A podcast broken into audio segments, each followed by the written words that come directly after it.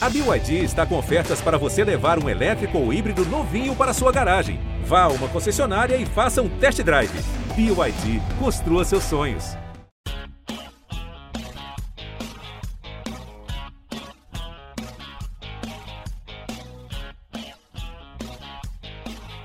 Olá, salve, salve! Estamos chegando com mais uma edição do podcast A Mesa, a Mesa Redonda do GE. Comigo, André Rizek, com Paulo Vinícius Coelho. Fala, PVC! Tudo certo, Rizek. Eu quero dizer que o Hendrick vai ligar pro Abel Ferreira e para ele a passagem para Orlando, para ir para Disney. Por que, que o Abel Ferreira tem que autorizar o menino Hendrick a ir para a Disney? Não, ele falou. Eu acho que o Abel foi, foi correto no conteúdo e, e incorreto na forma, porque eu acho que ele tá certo de dizer que o Hendrick não tem que ir para o Mundial. Mas não precisa mandar ele para Disney, né? Ele falou que vai mandar o moleque pode ganhar uma passagem pra Disneylândia. E no, a Disneylândia do Palmeirense em fevereiro é Mundial de Clubes. Claro que a preparação começou com o jogo do Campeonato Paulista. O Campeonato Paulista começou pela quinta rodada. É, o jogo do Palmeiras antecipado. Agora, o PVC, me explica uma coisa, cara, para quem tá ouvindo o nosso podcast. É, o Hendrick não tem contrato profissional, né? Ele só tem 15 anos. Poderá fazê-lo com 16. Por que veio essa discussão dele jogar o Mundial de Clubes? Seria possível um atleta sem contrato profissional no Brasil disputar o Mundial de Clubes? Ninguém fez a consulta formal à FIFA, né? Mas o que se falou foi que juridicamente haveria uma possibilidade de jogar o torneio internacional, inscrevê-lo e, e, disputar o torneio por não ser um torneio em território brasileiro. Claro que teria que ter uma consulta oficial para a FIFA, não vai haver essa consulta, porque o Hendrick não vai para o Mundial. Ah, não dava para ter certeza absoluta que a FIFA autorizaria a inscrição dele, mas muita gente disse que haveria sim essa condição jurídica. Agora, eu acho que o que o, Abel está dizendo também é que ah, não é só a proteção para o garoto de 15 anos, tem um pouco da proteção ao processo de trabalho. Então, porque você tem jogadores que estão à frente nesse processo. Então, você tem o Naves treinando no time de cima, o Gabriel Silva fez gol pelo time de cima, o Giovani já jogou no time de cima, o Fabinho jogou no time de cima, e de repente você pega o menino, ultrapassa todos esses caras em função da repercussão de janeiro. E também vamos combinar que janeiro é um mês sem notícia, né?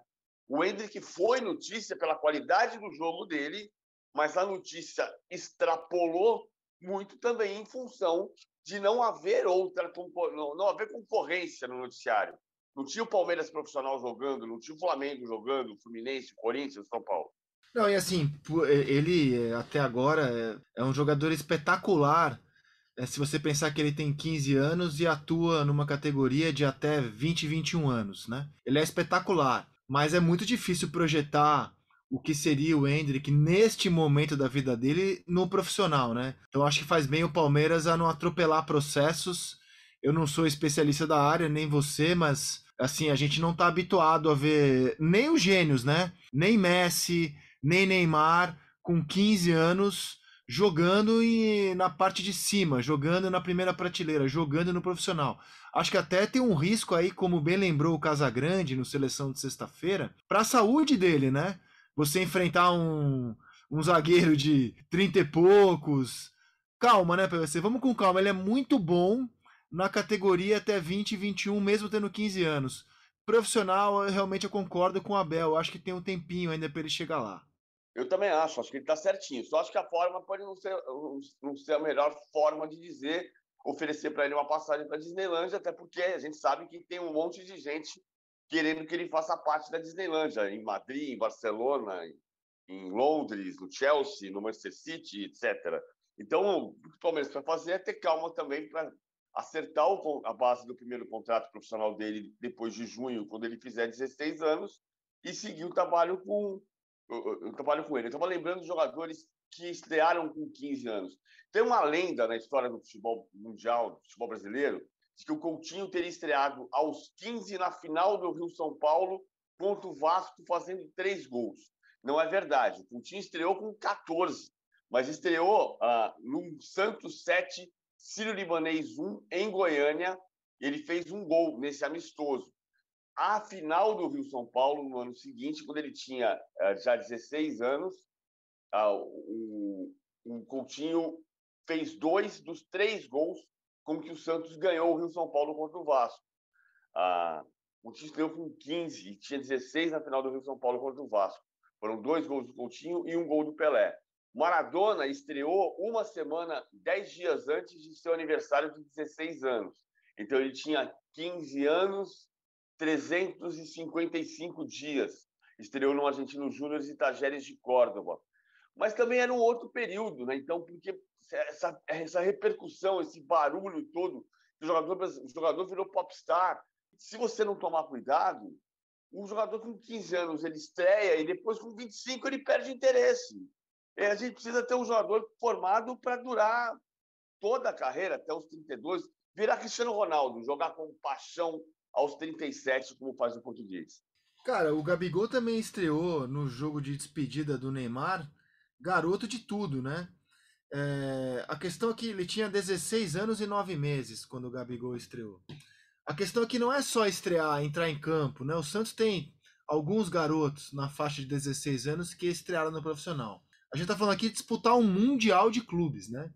De você fazer a sua estreia no Mundial de Clubes. O Pato foi jogar o Mundial de Clubes com 17 anos, pelo Internacional, campeão de 2006 fez a estreia contra o Palmeiras no antigo Palestra Itália e com dois jogos no profissional do Inter foi jogar o Mundial e até jogou bem o Mundial.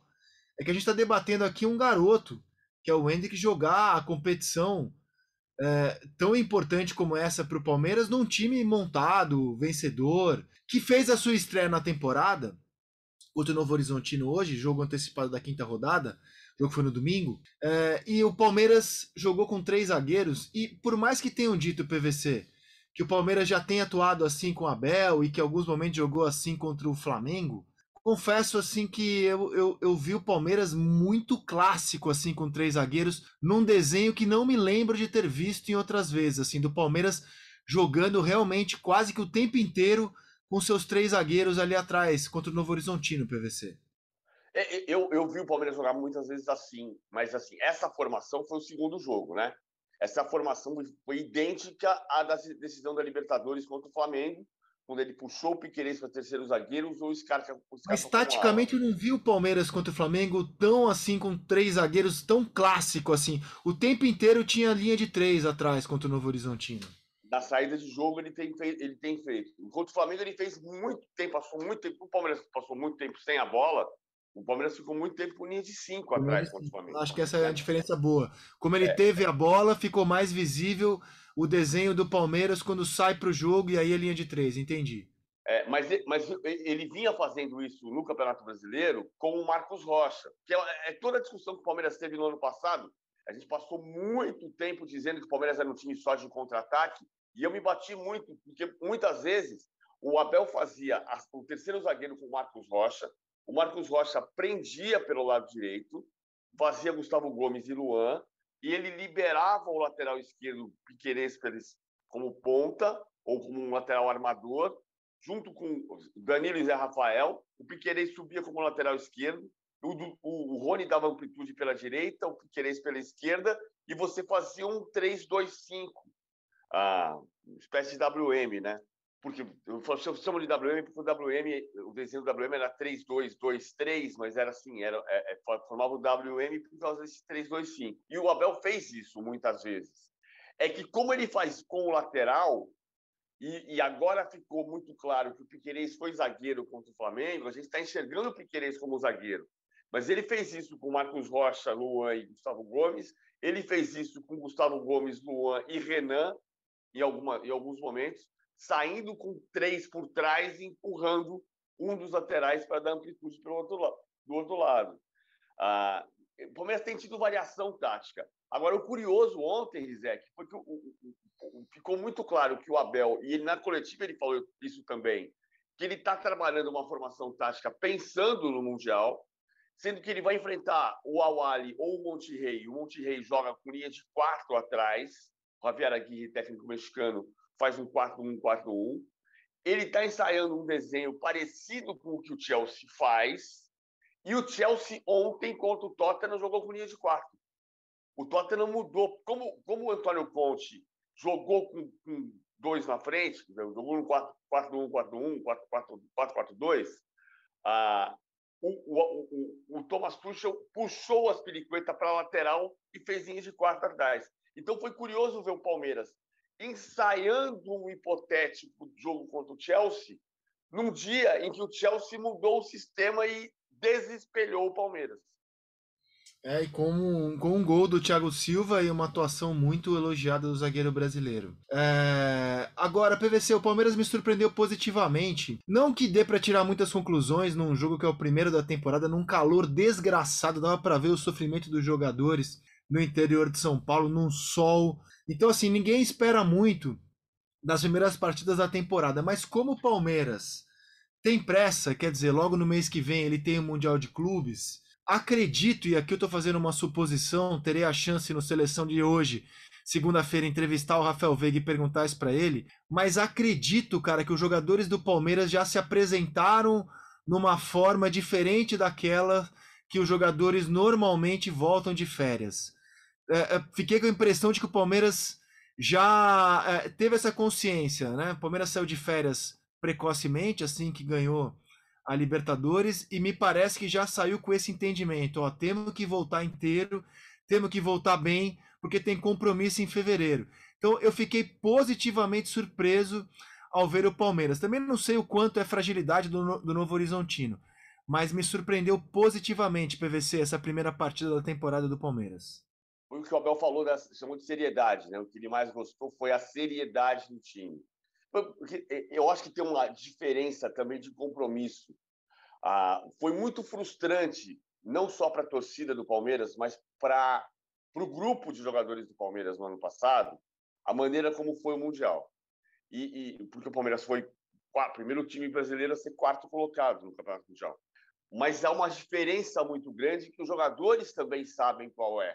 O fato de ter sido campeão da Libertadores no dia 30 de janeiro e ter 31, 8, 7, dia 7 de fevereiro estava em campo contra o Tigres. Então, nunca na história um campeão da Libertadores tinha entrado em campo no Mundial apenas oito dias depois da conquista. Levando em conta um time que tinha jogado 66 partidas no intervalo de seis meses, porque o Campeonato Paulista voltou a ser jogado no dia, 20, no dia 22 de julho, ah, em função da paralisação pela pandemia. Então, de julho até janeiro, o Palmeiras jogou uma maratona incrível de jogos, com decisão de Copa do Brasil, com decisão de, de Libertadores, com jogos decisivos de Campeonato Brasileiro, jogos decisivos de Campeonato Estadual, num espaço muito condensado. Quando o Palmeiras ganhou a Libertadores, fez, tirou o peso das costas. E aí os caras falaram: não, não, não, acorda aí, entra no avião e vai jogar o Mundial. E desta vez, não. Desta vez, o time voltou muito compenetrado. Ganhar o Mundial é muito difícil. Ah, a brincadeira de fazer, ah, vai acabar a musiquinha porque tem, vai ter copinha e pode ter Mundial. Mas, assim, ganhar a copinha pode estar voltando um jogo. O Mundial é muito difícil. O time europeu sempre é favorito hoje em dia no futebol, no futebol internacional. Mas o time voltou com o compromisso de fazer um Mundial digno e com uma preparação específica para isso. Então, quando você entra em campo no Campeonato Paulista, você entra sabendo que aquele jogo tem que ser levado muito a sério, porque é o primeiro passo para jogar o Mundial também muito sério. O Chelsea vai ter ainda um jogo antes de embarcar para o Mundial, o Palmeiras fará três, mas com a formação reserva, né? A gente viu pela última vez até o Mundial de Clubes o Palmeiras com o time titular até embarcar no dia 2 de fevereiro Boa sorte, Palmeiras. E nesta terça-feira, a gente tem a decisão da taça da Copa São Paulo de Futebol Júnior. Alguém chega melhor, na sua opinião? Santos e Palmeiras, alguém chega com mais time, com pinta de favorito para levar o caneco, PVC? O Palmeiras chega mais forte. O time do Palmeiras é muito forte, é pentacampeão paulista. Ah, verdade, o Palmeiras, o Palmeiras fez a quarta semifinal em 11 edições de campeonato de Copa São Paulo. Foi a décima semifinal do Palmeiras em todos os tempos, mas foi a quarta em 11, nas últimas 11 edições. Uma dessas semifinais, em 2013, o Palmeiras perdeu para o Santos, né? O Santos do Neilton, que depois seria campeão. Ah, mas dessa vez, o trabalho do Palmeiras é premiado porque é muito sério e há muito tempo. É, é, curioso chegar essa essa geração, esse trabalho que começou em 2014 com Erasmo Damiani e que depois em 2015 teve João Paulo Sampaio como diretor da, da base, o, o Paulo Vitor técnico que foi auxiliar do André Jardini na Olimpíada, o Paulo Vitor volta agora depois de passar cinco anos na seleção nas seleções brasileiras de base e ele começou esse trabalho em 2015. Ele começou esse trabalho em 2015 trabalhando dirigindo no sub-15 o Garcia, o Giovani, o Fabinho. Ah, são garotos que estão desde os 11, 10, 12 anos no, no Allianz Parque, que viram um estádio ser construído, que viram um clube ser reconstruído e que naturalmente passam a ter um carinho pelo clube. Então, esse processo é muito bonito. E ele está levando o Palmeiras a, a, ter, no ano passado, 26 jogadores da base jogaram em cima. Então, a diferença fundamental. Outro dia eu estava eu tava ao lado do clube ali, tem um pequeno restaurante ali atrás, os jogadores do Palmeiras almoçam ali. E estavam jogadores do Sub-17. E claramente você percebe que eles têm hoje, eles sabem que quem joga na base do Palmeiras vai jogar no time de cima. É a grande diferença. Antigamente, você chegava na base do Palmeiras e desaparecia. Você não ia subir. Hoje, a grande diferença é que o moleque que está na base do Palmeiras sabe que vai jogar em cima, como historicamente o menino do Santos sabe. Cara, o Palmeiras fez uma pré-lista né, para o Mundial com 34 jogadores. Dos 34, 13 são da base. Eu vou até descontar o Vinícius, porque ele é formado pelo Palmeiras, atacante, já de 27 ou 28, de cabeça não me recordo. Rodou, rodou e voltou. Então não é um jogador que sobe imediatamente da base como Wesley, o Veron, Gabriel Menino, Patrick de Paula, entre outros. Mas a gente pode dizer isso, cara, que 13 jogadores do Palmeiras pré-inscritos no Mundial, a lista definitiva ainda não saiu, vem da base do Palmeiras, né? E eles têm um protagonismo muito grande nas duas últimas conquistas de Libertadores. Então, se a base do Palmeiras não tem uma copinha, tem uma copona já, né? Tem, tem duas Libertadores é, já no seu sangue, no seu DNA, na sua história. E o Santos, você vê, cara, eu acho assim, ganhar a copinha é legal, comemora-se, mas ela é o de menos para mim. Eu acho que o principal é Palmeiras e Santos estão formando jogadores que vão ser aproveitados no time de cima. É, eu acho que essa é a grande questão para mim quando eu penso em categoria de base, viu, PVC? Eu também acho, concordo plenamente com você. A gente estava aqui fazendo, tô, tô fazendo um exercício de jogadores, é, alguns que depois desapareceram, né? Mas, assim, jogadores do Santos que jogaram Copinha. Uh, João Paulo, goleiro titular hoje. Uh, Diego, Diego Ribas está no Flamengo. Robinho, Neymar, uh, Ganso, Gerson, maior goleador da história da Copa do Brasil, foi campeão pelo Santos em 84. Aquele time de 84 tinha jogadores que, que sumiram um pouco no mapa, né? Tinha o Juninho, que jogou no Botafogo muito tempo, Juninho, Irineu Parmigiani Júnior. Uh, Paulo Leme era estrela, era estrela daquele time do Santos de 84 que ganhou a Copa São Paulo pela primeira vez. Paulo Leme, muita gente fala Paulo Leme, tem que explicar quem é, né? Porque ninguém lembra do Paulo Leme. Mas era um jogador importante ali. Juari jogou a Copa São Paulo. E Gabriel Jesus jogou a Copa São Paulo pelo Palmeiras. Não ganhou a Copa São Paulo, foi semifinalista em 2015, mas jogou a Copa São Paulo pelo Palmeiras. E jogou no time de cima. O ponto central é para que, que serve a, a base? para você formar pessoas e atletas. Nem todos vão se formar atletas de primeiro escalão. Então você precisa ter um trabalho muito consistente para o esporte ser base de sustentação para a vida desse cara, para o futuro. Mas você, o, o, clube investe pensando em dali tirar talentos para jogar na parte de cima depois. E é para isso que serve. O Palmeiras tem jogadores que já jogaram em cima, Giovanni, Fabinho, Garcia, que eu citei agora há pouco. O Santos, o, o, o o Fábio Carilli já disse que quer trabalhar com ele. O Lucas Barbosa, que parece o Rivaldo, está fora da final por cartão, por, por tomou o cartão amarelo, mas é muito bom jogador. O, o número 16, uh, Ed Carlos, uh, meia, meia é um pouco lento, mas é bom jogador. Patati, na, do lado, do lado esquerdo, é muito bom jogador. João Vitor. Olha o carisma do Patati, né? Que moleque carismático. É, o Patati é, é carisma mesmo.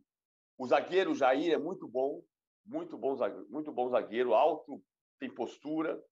Então, vai, vai dar jogador para o time de cima do Santos também. Eu acho o Palmeiras favorito, mas tem que jogar primeiro, né?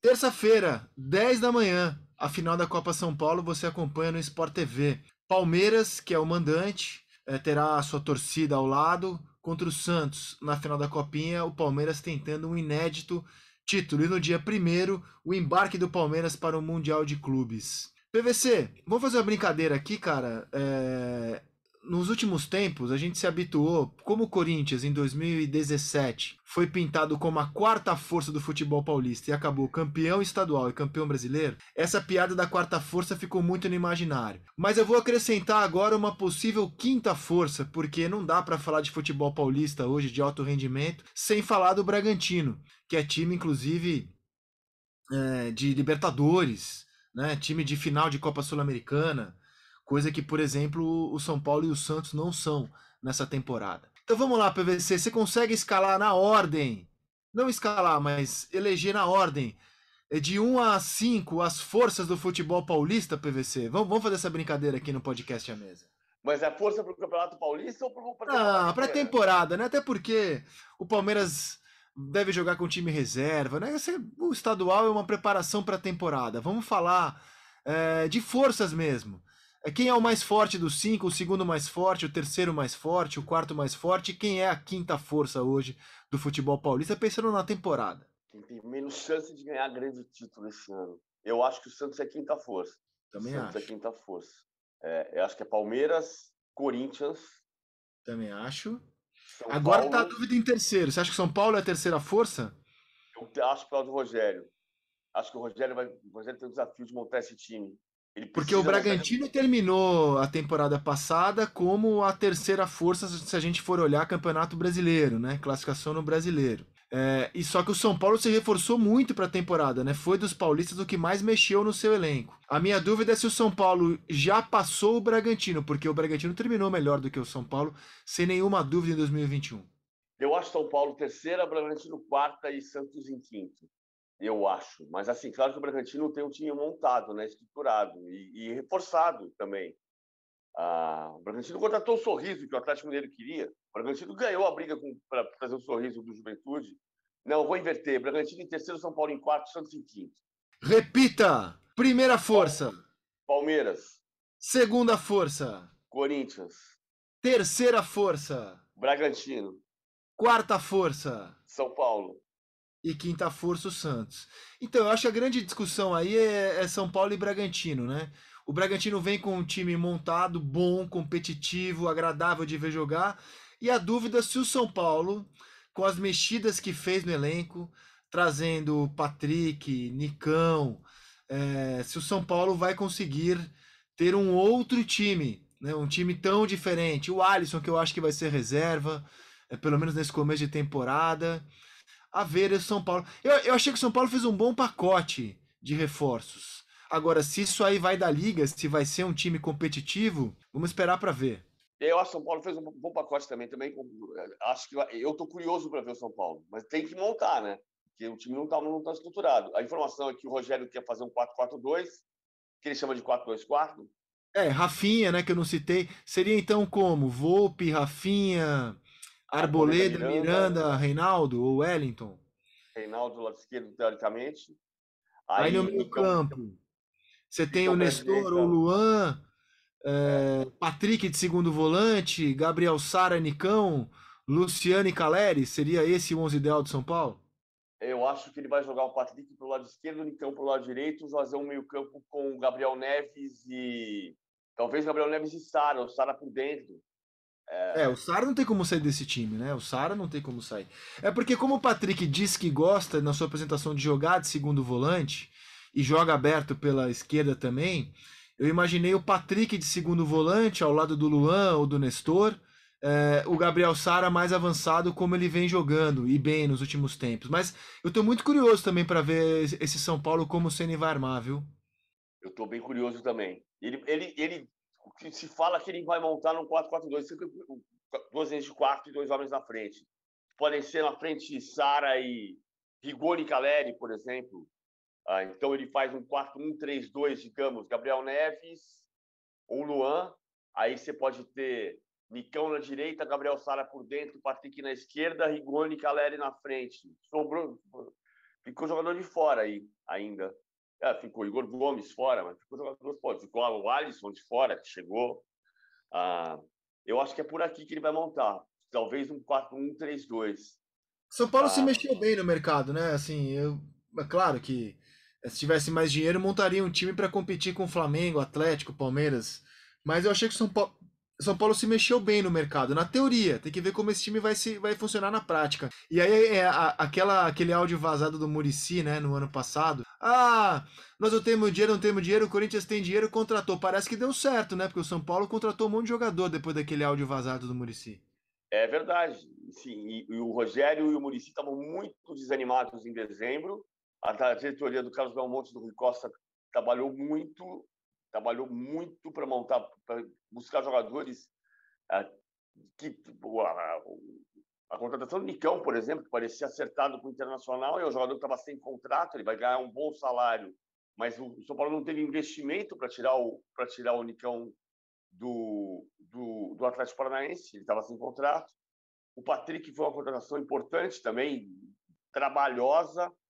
O Rafinha está rescindindo com o Grêmio vindo para o São Paulo. Então tem foi uma, uma negociação, foram negociações que até surpreenderam positivamente o Rogério, porque ele estava numa sensação de que, putz, desse mato aqui não vai sair coelho. Por isso que ele falou tanto, né? Em dezembro a gente tocando nesse ponto, ele, ele falava se não, de não ter certeza se continuaria no São Paulo, porque ele não chegou a assinar contrato com o São Paulo, mas ele tinha um acordo verbal de ficar até dezembro de 22 e ficou e permaneceu. Mas ele estava tão desanimado que ele cogitou publicamente não permanecer.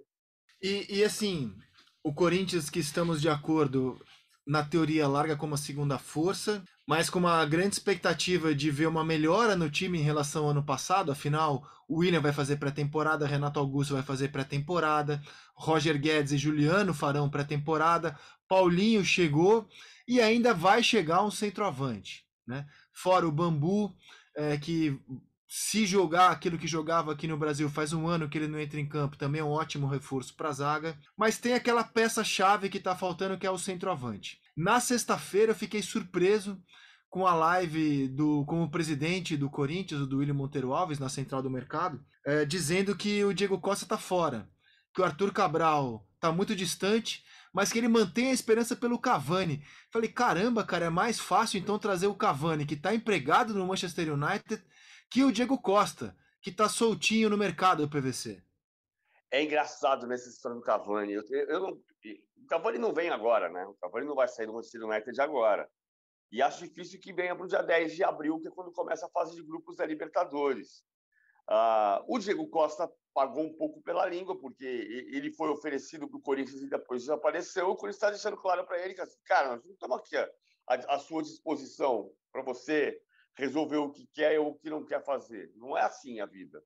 Eu, eu acho que a gente pode se surpreender com o Mantuan. Embora não seja centroavante, ele é mais um segundo atacante, ele pode ser a surpresa desse começo de temporada. E a gente chegar à conclusão de que o Corinthians não precisa de um centroavante desse peso todo. O Duílio acredita muito no Cavani por causa da história do marketing, né? Tem um trabalho do Corinthians sendo feito muito seriamente ali, o Luca Colagrossi, que foi diretor do Ibope, que hoje é diretor de novos negócios do Corinthians. O, toda essa expectativa de o Corinthians, a, da coletiva recente do Duílio Monteiro Alves, quando ele disse que o, o, clube hoje tem fluxo de caixa, tem que melhorar muito a questão financeira, mas ele ele está com fluxo de caixa, ele está ele tá conseguindo o dinheiro que que entra é suficiente para pagar as contas do mês. Então, o Corinthians não está deficitário neste momento. Tem uma dívida gigante para pagar, mas ele não é deficitário nesse momento. E isso é muito em função dessa diretoria de novos negócios, que conseguiu valorizar a camisa com novos patrocínios, que conseguiu fazer algumas ações importantes para fazer entrada de receita no clube. E o Cavani seria uma parte disso, no cenário de ter um investimento num nome importante no cenário internacional pelo marketing. Só que eu continuo achando sempre que o melhor marketing do futebol é ser campeão. Não existe marketing como ser campeão. Você monta um time e é campeão, e você vai ter um nome que vão se falar, pode ser o Roger Guedes, pode ser o Mantuan, pode já estar no elenco do Corinthians. Agora, ele está pensando no, numa grande tacada de marketing, entende que o Cavani pode ser esse jogador. Eu tenho muita dúvida. Se o Cavani vier e não conseguir jogar, serve para nada. É, mas é, eu acho difícil ele não conseguir jogar. Se ele vier ao Brasil, cara, acho que ele tem nível ainda para dar um bom caldo aqui. Mas isso aí é especulação, né? Porque o Forlan era melhor do mundo é, quando veio para Internacional e não jogou. E o marketing explica, assim, é, ele explicou também nessa live que esses parceiros querem se associar a nomes internacionais, como Cavani, o Diego Costa. Então o Arthur Cabral não teria como o Corinthians ter um parceiro de marketing, embora o Arthur Cabral seja um jogador que em tese pode até dar mais lucro para o Corinthians, ser revendido tal, não é um jogador que hoje desperte interesse do mundo publicitário como Cavani e o, e o próprio Diego Costa despertam. Mas o Corinthians vai estrear no Campeonato Paulista nessa terça-feira, muito provavelmente, porque a gente está gravando na segunda-feira, na véspera, é, sem o centroavante contratado. Segue a busca é, da equipe e essa busca é principalmente para a Libertadores da América. O Corinthians entende que precisa ter um jogador mais parrudo, mais consistente nessa posição. A ver, o Mantuan é uma aposta, vai ter jogos de Campeonato Paulista aí para mostrar o seu valor. No Rio, PVC, acho que é muito mais fácil a gente escalar as quatro forças, né? Como é que você escalaria na ordem as quatro forças, pensando nos grandes, para o Campeonato Carioca? Flamengo, Fluminense, Botafogo e Vasco. É, no Rio não tem muito segredo, embora o Fluminense eu acho que vem, vem preparado para uma temporada interessante. Como aliás foram as duas últimas com classificação é, para a Libertadores, mas eu, eu, eu gostei da janela do Fluminense também. Quero ver como o Abel vai montar o time. E em Minas, PVC, o primeiro é fácil, né? Atlético Mineiro. Quem é que você coloca em segundo e em terceiro, América ou Cruzeiro? O América em segundo e o Cruzeiro em terceiro. O Valladolid empatou 0 a 0 ontem e está em segundo lugar na segunda divisão de, da Espanha. Hoje tem Almeria e nessa segunda-feira tem Almeria e Eibar. A Almeria é o líder, então o Almeria pode se distanciar do Valladolid, segundo colocado, ou o Eibar pode ganhar do Valladolid e ultrapassar o Valladolid, que cairia para a terceira posição. O terceiro vai para o playoff, o segundo sobe direto para a primeira divisão. O Valladolid está tentando voltar. O Valladolid, estou falando do Valladolid, claro, porque o Valladolid é o clube do Ronaldo na Europa e, o, e caiu para a segunda divisão no ano passado. E no Rio Grande do Sul, como é que você divide as três forças aí? Grêmio, Inter e Juventude. Inter, Grêmio e Juventude. Ah, eu acho que Inter, Inter, Grêmio e Juventude, mas o Internacional tem um problema, né? O Internacional não é campeão de nada desde 2016. 18, 19, 20, 21, o Grêmio é tetracampeão, o Juventude, o Novo Hamburgo foi campeão em 17 e o Internacional não ganha nada desde 16. E isso é muito a reformulação do Internacional passa muito por essa ideia de que esse time fracassou. Este time do Internacional não ganha nada. Esta geração ah, foi um fiasco retumbante. O que não é bem verdade, né? porque o Internacional bateu na trave de ser campeão da Copa do Brasil em 2019 e bateu na trave de ser campeão brasileiro em 2020. E com um time de Edenilson, de Patrick, que foi embora, de Rodrigo Dourado, que a torcida não quer mais pintado de, de ouro. Ah, mas eu acho o Internacional a força, o candidato natural a voltar a ser campeão.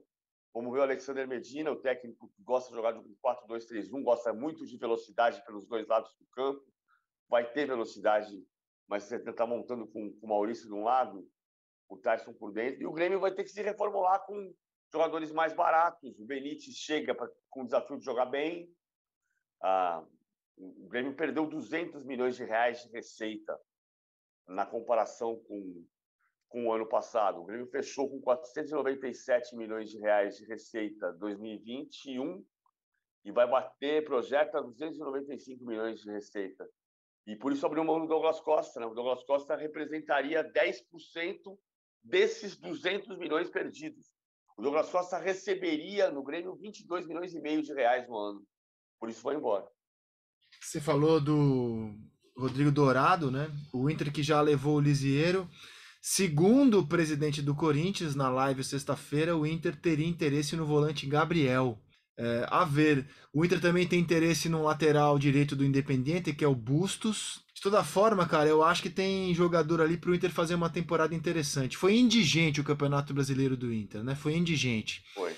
Mas olha, David, eh, Wesley Moraes, eh, o Lisieiro, a permanência do Edenilson, que tá focado, quer jogar a Copa. Acho difícil, mas ele quer jogar a Copa, então quer fazer uma temporada boa para esse ano. Acho que o Inter tem condição de fazer uma boa temporada bem melhor do que aquela que fez. Eu não tenho muita referência do técnico, o Cacique Medina, mas acho que o elenco é interessante para as competições que disputa. Vamos ver, PVC. Nessa semana começam os estaduais e me parece que esse ano os grandes clubes estão encarando os estaduais de fato como eles devem ser encarados, que é a preparação para a temporada. Não estou vendo ninguém falar o estadual é meu prato principal, mas é aquela entrada, sabe? Para você ir matando a fome aos poucos para se preparar para o prato principal, PVC. Porque chegar com muita fome também no prato principal, você tem que, você tem que comer um pãozinho aqui, uma azeitona ali. É o estadual. O estadual é a azeitona que antecede o prato principal, PVC. É uma boa definição. Agora, para alguns clubes pode ser importante ganhar o campeonato estadual. O Fluminense, por exemplo. O Fluminense é o time grande do Brasil há mais tempo sem ganhar título. Então, voltar a ser campeão é importante para um clube como o Fluminense, como o Botafogo, é uma afirmação. O Botafogo foi campeão carioca em 2018, antes do tricampeonato do Flamengo. Agora, inegável que assim, o Fluminense teve pressa, montou o seu time para jogar pré-Libertadores, né? O principal Sim. objetivo do Fluminense é jogar a fase de grupos.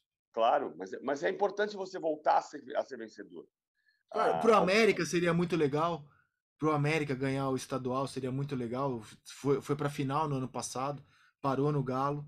É, eu acho que para alguns, alguns clubes pode ser importante, mas claro que é ah, está se olhando mesmo para a fase de grupos. O Fluminense para pré-Libertadores, mas o Corinthians, por exemplo, está olhando para dia 10 de abril, quando começa a fase de grupos e tem que estar tá com o time pronto lá, não é, não é antes disso. Ah, tem sempre alguma graça, né? No sentido de o Vasco precisa voltar a ser campeão, o Fluminense precisa voltar a ser campeão, o, o Flamengo vai lutar pelo primeiro tetracampeonato da sua história, só o Botafogo foi tetracampeão no Rio de Janeiro, em 1985. O, e ainda assim foi, foi tetracampeão num, num, num, período em que havia duas ligas, né? porque o campeonato amador e o campeonato profissional.